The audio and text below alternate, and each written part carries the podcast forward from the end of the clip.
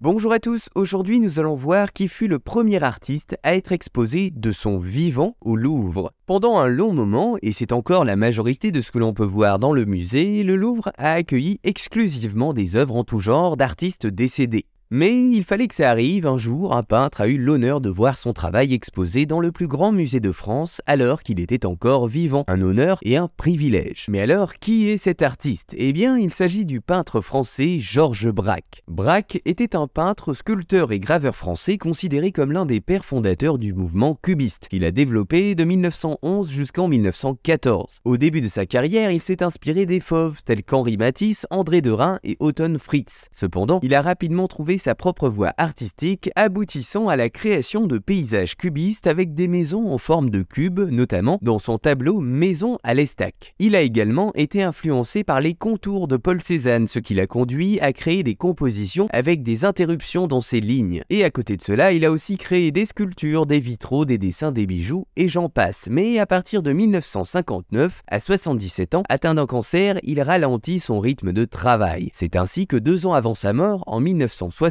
une rétrospective de ses œuvres intitulée L'atelier de Braque a lieu au musée du Louvre. Braque devient ainsi le premier peintre à être exposé dans ce lieu de son vivant. Ce sont donc quelques 60 toiles qui ont été inaugurées par l'artiste lui-même, accompagné du ministre de la Culture de l'époque, André Malraux. Un regroupement de toiles et autres objets d'art qui témoignent alors de la continuité de son œuvre tout au long d'une carrière passée à mettre en forme poétiquement le quotidien. Après lui, d'autres artistes vivants seront également exposés au Louvre, comme son ami Picasso, Chagall ou encore récemment, en 2019, le peintre Pierre Soulages. Voilà, vous savez maintenant qui fut le premier artiste à être exposé de son vivant au Louvre.